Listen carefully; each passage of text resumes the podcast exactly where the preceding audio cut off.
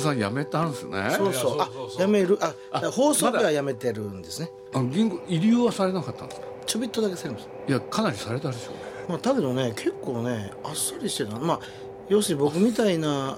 タイプのね人間が要するにここまで来てここまでやめるっていうんであれば止めれないよねっていう感じだったんです59でしたっけ59です三井住友の専務ですねですよね4年やりました上からだってもうまあ数え本て、当数人ですよね本当数人で本当に上の方ですよね 5, 番目ぐらいかなそそういう人を野に放つって問題でしょう銀行としてはどうなんいやあの他は別に分かんないけど僕は特にそうねそういうことばっかりやってたじゃないですかやってたんですよそういう仕事お仕事だったんですねそうなんですよだからまあ鈴木さんとね昔お仕事した 時もいや本当にあの徳間書店っていうとこあってそこからね大変でした大変だったのそれ大変なのやってたんですよでまあしんがりですよね要するにねみんながやりたくないことをだからやらやらないとまずいことを引き受けるっていういや本当にそうっすよそうこの辺りが実はねいや仕事を辞めたのですねポイントなんですよえそうなんですかそうなんですいやだってす三井住友の専務でしょ4年やりましたもうちょいですよねもうちょいで別にそれ僕野心がないんですだよってどうして辞めちゃうのかってそうですねこれは結構ですねそうです校内的にもやっぱりいた方がね得じゃないかとかねああ普通はいますよねそとれかはないんですよねそうなんですかないんですよなかったというかもうかれこれ1年半ぐらい前から考えてたんですけど鈴木敏夫のジブリ汗まみれ今週と来週は「会社を辞めて」をテーマに元株式会社三井住友銀行専務執行役員で現在は株式会社経営競争基盤シニアエグゼクティブフェローの澤田渉さんをお迎えしてお送りしますどうして会社を辞めたのか残留した方が得ではないのか鈴木さんが気になることを澤田さんに聞いていきます出演は他にアジア大学アジア研究所教授の大泉慶一郎さんスタジオジブリ出版部の菊池拓也さんそして鈴木さんです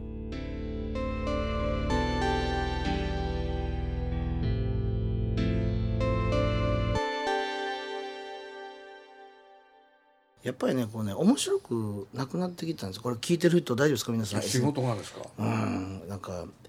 やっぱ警戒役員ってなっちゃうとあんまりこう鈴木さんみたいにその作品に直接携わったりとかっていう機会なくなるんですもういろんなえ人たちがえあのご進行に来てでそれでこう判断するって世界なんですね。でこれは全く面白いあ僕あすいませんあの面白い方もいるかも分かりませんけど僕は全然面白くない何がやりたかったんですかあそうですよねそうですで面白くないっていうとかじゃあなんで面白くないかなって考えたらあのさっきの、まあ、鈴木さんたちとお仕事してる時は逆だったんですけど、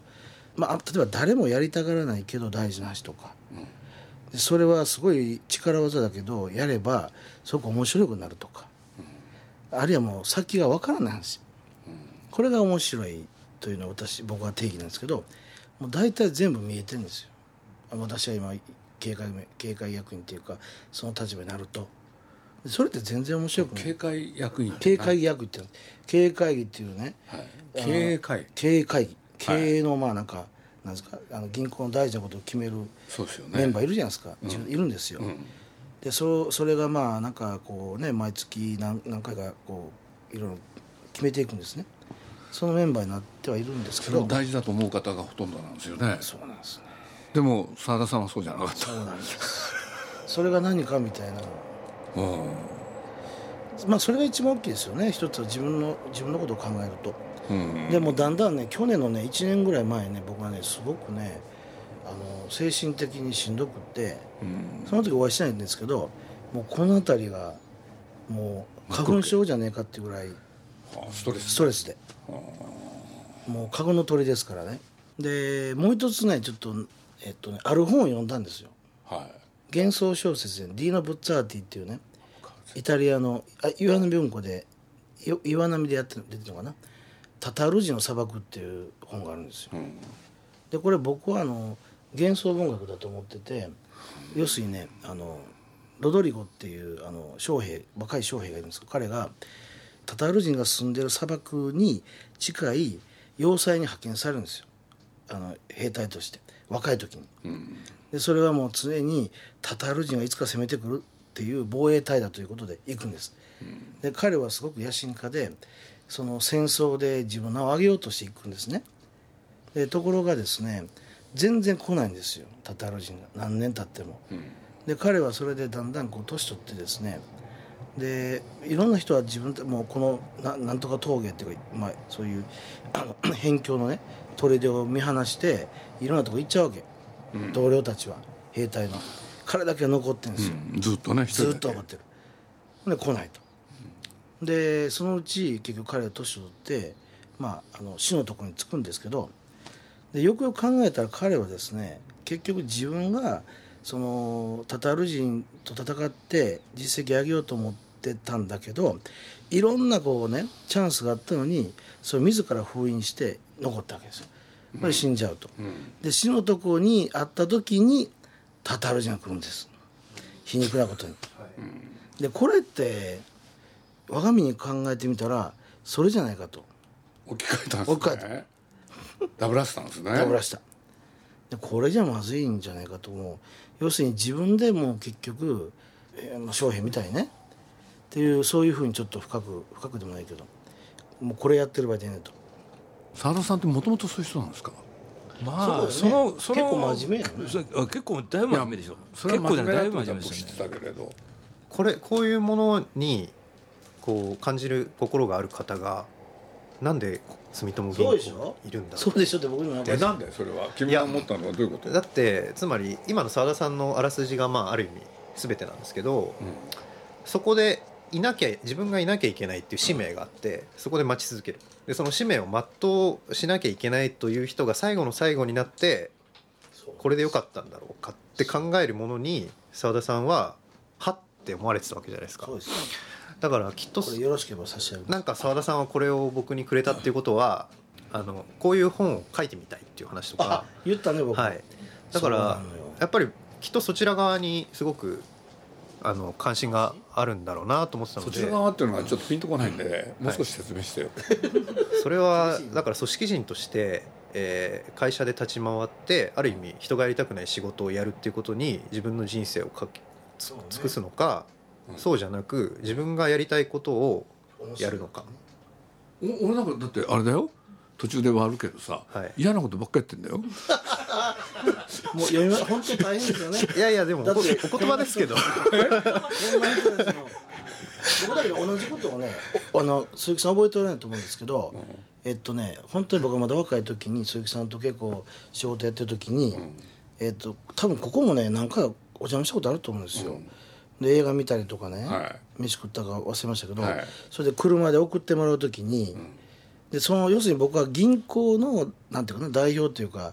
交渉役みたいなのやってるわけですよね、だけど僕は最初鈴木さんとか宮崎さん会う時に絶対こんなね銀行の組織代表してますなんて顔で言ったらねそんななんか入り込めないじゃないですかちゃんと話をしないといけないのにだからもうずーっとさっきの話じゃないですけどすあの鈴木さんとはそんな話全然なしでやったと思いますわでその時に最後映画ここで見て車に乗せていただく時に「澤田君さ澤田さんさなんで銀銀行なんか入ったの?」ってって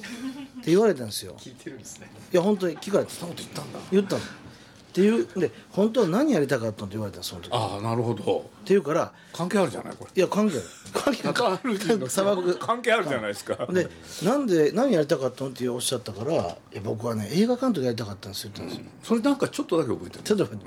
それ言ったら鈴木さんが「あだったらうち来たらいいじゃん」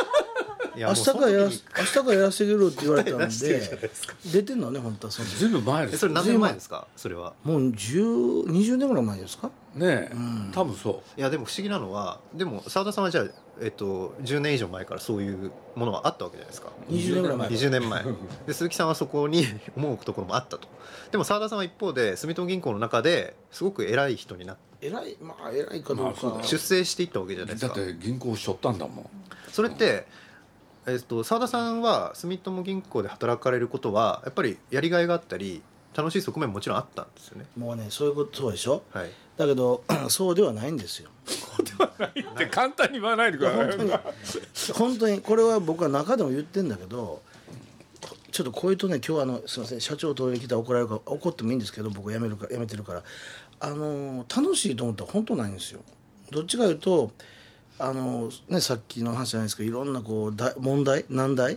が出てきて、まあ、それが翻って面白いんだけど難題ができてだ誰がやるこれこんな面倒くさい力技。先分からへんしだけど大事だよねっていう話をね振ってくるわけでやればやるほどしそれをやれる人に来るからでだから全然楽しくはないんですよ要するにそ能れを力があるんですよねいやいやいやできちゃうわけでしょいやいやもうそれ必死ですけどね、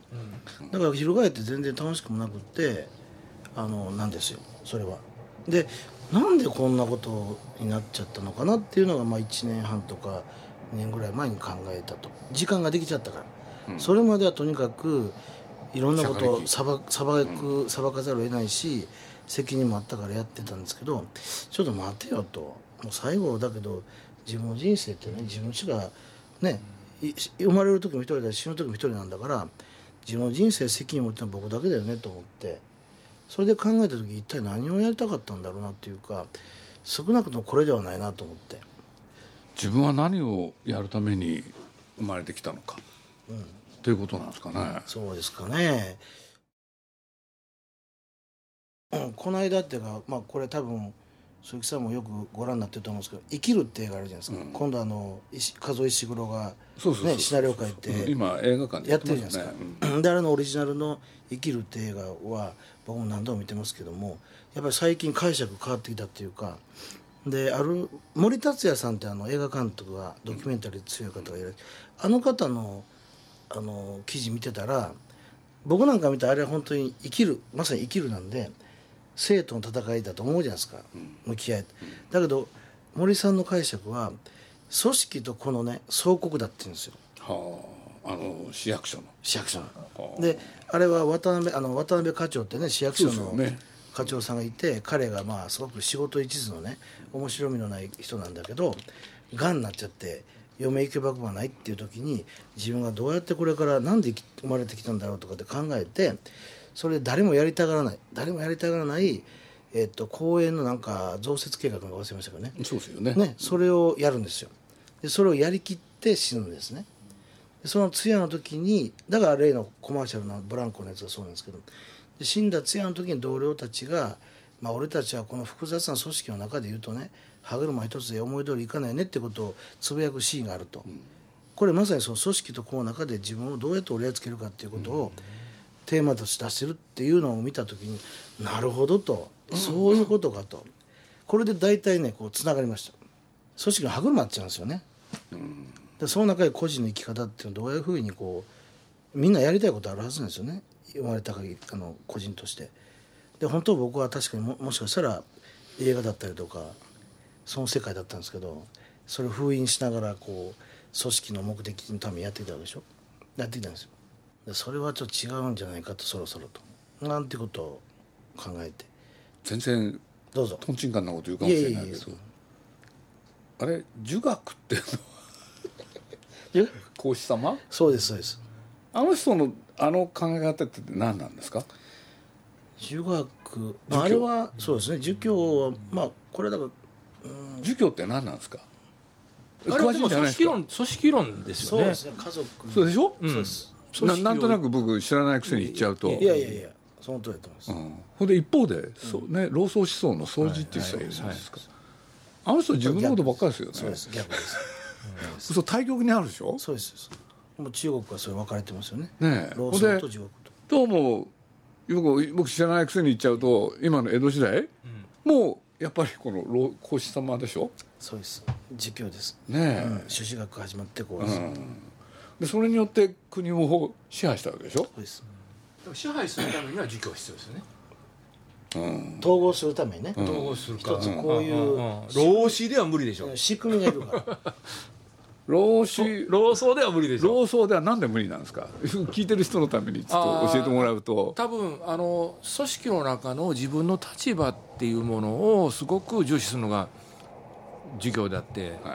いまあこ、まあ、そういうことですよね朱子そっちを学考え朱て子学もでその秩序がまず保たれることが第一義ですよね、そうですよね多分うん、だとすると、うん、そこの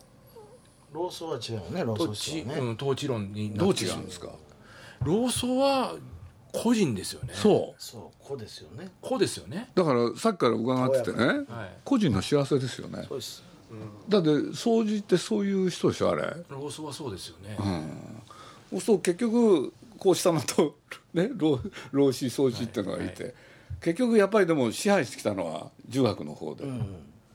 まあ便宜ですよねそれが本当に組織を統合するのに必要だったし分かりやすいし、その支配っていうので言うとまあ加藤周一も書いてますよね、うんその要するに徳川家康が朱子学をうんって、ででもそれによって僕、まあ、加藤周一の本読んで思ったんですけど、まあ、朱子学を教えられたらお上に統治されるけど一方で本音と建前っていうのがあってまそうであすよね義理人情じゃないですか。お上に言われたことはこうやってやるけれどもでも一方で、えー、と義理だけじゃ突き通せないものは人情でなんとかするっていうその二面性が江戸の市民を支えたうんみたいなことを加藤周一書いてますけど、そういうこと書いてた、はい、日本文化における時間と空間でへ僕それは理にかなってるえし腑に腑に落ちるね楽だなと思ったんですそようそう楽なのよ でそこだからでそ自分を考え始めるとう苦しいああ辛いな多分江戸時代もしかしたら辛かったかもなっていうのはその本読んだ時に思ったんですよねなんでつらいだってお上に言われたことをの、うんややれって言われてうんやりますと、ででも一方でお上に言われたから例えば死のう交渉で俺はこれだけをやるでも一方で俺本当は、えっと、商人だけど武士になりたいとかあるわけじゃないですかうんあるけれども、まあ、とりあえずこれはやるんだとやるけれども一方であの、まあ、夜はなんか隣の人とこういうことやったりとか、えっと、商売を超えて義理人情の人情の方でこういうのやってもいいんだよって教えられてやるのであれば、まあ、別に折り合いはつくのかなっていうか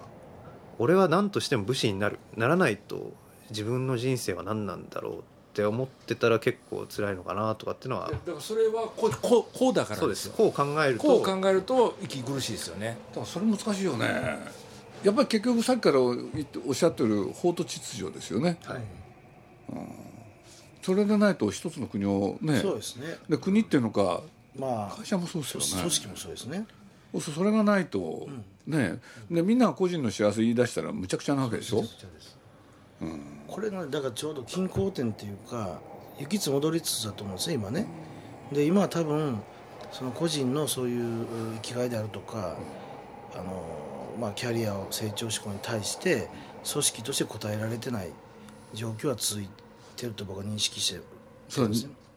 それは、ね、日本全体がまあ日本全体もそうか分かんないし応えられてる企業は結構少ないなとなんてなんですかそうですよね。でこれは両方理由があると思うんですけどおそらく、まあ、ただ昔の要するに農民であるとかそれから我々も今の日本人っていうのは何かに支配される支配って言い方おかしいんだけどの方が楽なんですよ。絶対そうですようん、ね、絶対そうそこで止まっちゃうのは自分で考えて自分でやっていかなきゃいけそうなないんででしすたらしんどいですよねそら大変ですよ大変大だ変から指示を待ってね、うんそれをやってればいいってのはそ助かります ようあのその上の立場としてねいやでも代表者としてあの例えばですけど、僕は今割と幸せなんですよ何が割とで前の会社と今の会社何が違うかっていうとあーあのそうかその指示待ちだけどその指示をしてくる人が鈴木さんなわけですよねだから鈴木さんがなんでそれをやったかっていうことは理解できるしなるほど腑に落ちる指示なのでしかもその中である程度自分の範疇で判断をしてやって失敗したりうまくうまくいかなかったりうまくいったりっていうことがある余白があるのでうん楽ししいんですよいなるほどでもさっきの生きるの話じゃないですけどあの自分が全く理解できないあの理屈の中でね回ってる組織うん例えば本を作る観光点数が決まってそのために本を作るあ内容は関係ないそれ前職ですねそれみたいな こと言われるとそれ辛いですよねそうあねのだからノルマがはいうんだからノルマノルマがあってもいいんですけうどん必然性があるノルマでうん内容があってこういうものを掘れっていうものがあってその掘るものには社会的な必然性があって要求があるっていうのがそれってだけど多分自由ってことと関係あるんですよねうん会社の中でいてサラリーマンの自由とうん中小企業の社長であっての自由って全く違うと思う、違うわね違うと思うんですえよどういう意味ですかそれはだから先ほど言ったように全部決めてもらったらそのから自由っていうのは、ある分自分の時間確保できるしそうですよね仕事と違うことできるじゃないですか、んところが今度中小企業だとすると朝から晩までやってるけど自分の判断でできる自由はあるじゃないですか、はしんどいけど自分の判断できる自由、だからその自分の自由っていうものがまあ僕は2つあると思ってるんですけど今言ったようにどちらに向いてるのかっていうことを知らないと窮屈になりますよね、うんでさ多分澤田さんは窮屈になったんだめちゃでくちゃ多分大阪の人間はそっち窮屈になるやんと僕は思う、うん何が窮屈なんですか自分で判断すること少なくなるでしょああ仕事に対してそれも自由でありますよ、それをやっとけばいいんだから、でもそういう自由を求めてるんじゃなくて、自分が重要なことをいっぱい決めたいんだっていう自由があったとしたら決めてやるね会社入るべきじゃないですよねジブリの経営っていうテーマを 僕すごく実は関心あるんですね5本出されてるじゃないですかジブリと文学とジブリと哲学だったっけ、哲学はい僕あれ読んだんですけどそれ読んだ時にすごく面白かったんですけど次はねジブリの経営っていうのをちょっと僕はあの実は頼まれてるんですそれ頼むそうなんですよええあ そう岩波からねあの哲学が出て文学が出たらねでしょ三部作はねそう最後は経営だと僕もそう思ったんですでよどうやってやったらいいか困ってたんですそれ僕はこれをねそのやっぱり、まあ、ちょっといくつかアイデアがあるんですけどいろいろ取材取材っていうか、まあ、結構僕はジブリウォッチャーなんでずっと見てるじゃないですか昔からそれで今おっしゃったようにジブリ美術館とねそれからジブリ本体と全然その要するにあの多分かあのなんていうかなガバナンスっていうか回り方も違うし出てくる作品の質も違うしどうやってこんな事業体をね統合してるのかなとか例えばちょっとすごく生々しい話ですけどどうぞどうぞじゃあ鈴木さんがもしお辞めになると、とか言った時にどうどういうふうにこのね今や世界のジブリですよこれだってねその本当に例えばどこでしたっけあのススペインかどっかのあのあのほらあのブランドブランドと組んロロエでベそうロエベと組んで、真っ黒クロスケのバッグ出たじゃないですかちっちゃいやつそうですこれがもうなんかもう出て30分が1時間ぐらいそうそうそうそうあっという間に秒秒秒秒んもう瞬殺でしょ蒸発こここんなモデルこんなブランドをね ありえないんですよありえないじゃないですかそうですでこれは本当世界に冠たるっていうかもうねもう忘れちゃうぐらいの売り上げなんですそうよでしょだからこういうのを残さないってね僕本当日本にとってね国益害してると思うわけで僕それ勝手に自分の経営というものを、まさにね今それで困ってるんですよええそんなことを聞く機会になるとは思わなかったけどあいやいやそうですか本当に本当にうん、あのまあジブリってね 本当宮崎駿と僕がね居心地のいい場所を作ろうと思ってやってきた会社だからそうそうそれがね2人が年を取ることによってね基盤が揺るぎ始めてんですよじゃあどうしようって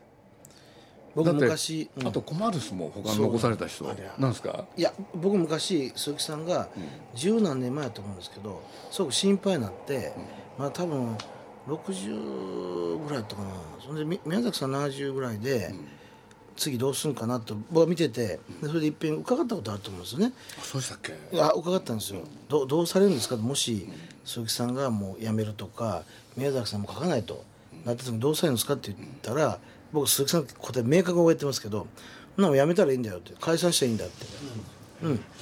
だってこのねジブリ って、うんジブリっていうのは鈴木さんが宮崎さんの映画を撮りたいために集まったんだかそうでらだからもしそれがなくなったらやめたらいいんだよっていうおっしゃったんですよで僕は覚えてますねいや覚えてるこれは覚えてますよこれ衝撃受けたのあそういうことかってで目的がだってなくなるわけだからところがねやばいちょっと想像と違ってきたのはね違ってたのはねどっかで本当にやめるかなと思ってたんですよで、まあ、それこそ引退、ね、声明を発表するとかねで、まあ、今もちょっととにかく映画作っててさあどうするって言ったらもう次考えてるんですよ。いい加減にしてほしいんですけれどいい加減にしてほしいんだけれどあこの人ってやっぱりそういう人なのかと要するに死ぬまでやる、でそれが多分幸せなんですよね、彼にとっては、でそれをね僕にね手伝ってなんですよでまあ僕もねいろいろ考えたけどしょうがないなと思ってる今そんな状態なんです困よった人だなと思ってそうでだって今作ってるやつだってねだいぶね来たんだけれど僕は途中あの最初から思ってたことはこれ途中でねある破綻をが起きたらどうしようだったんですよ。でその時はその時でしょうがない。そうねうん、それはそう思ってたしね、ところがね終わりかけてきてる,、出るわけでしょ、そうするとあこれできちゃうんだなと思ってたら彼がねもう次へ ね首突っ込み突っ込み始めるそう、うん、だすごいなから今喋ってたらもうその話ばっかりですよ会社を辞めてについての座談会の模様いかがだったでしょうかこの続きは来週お送りします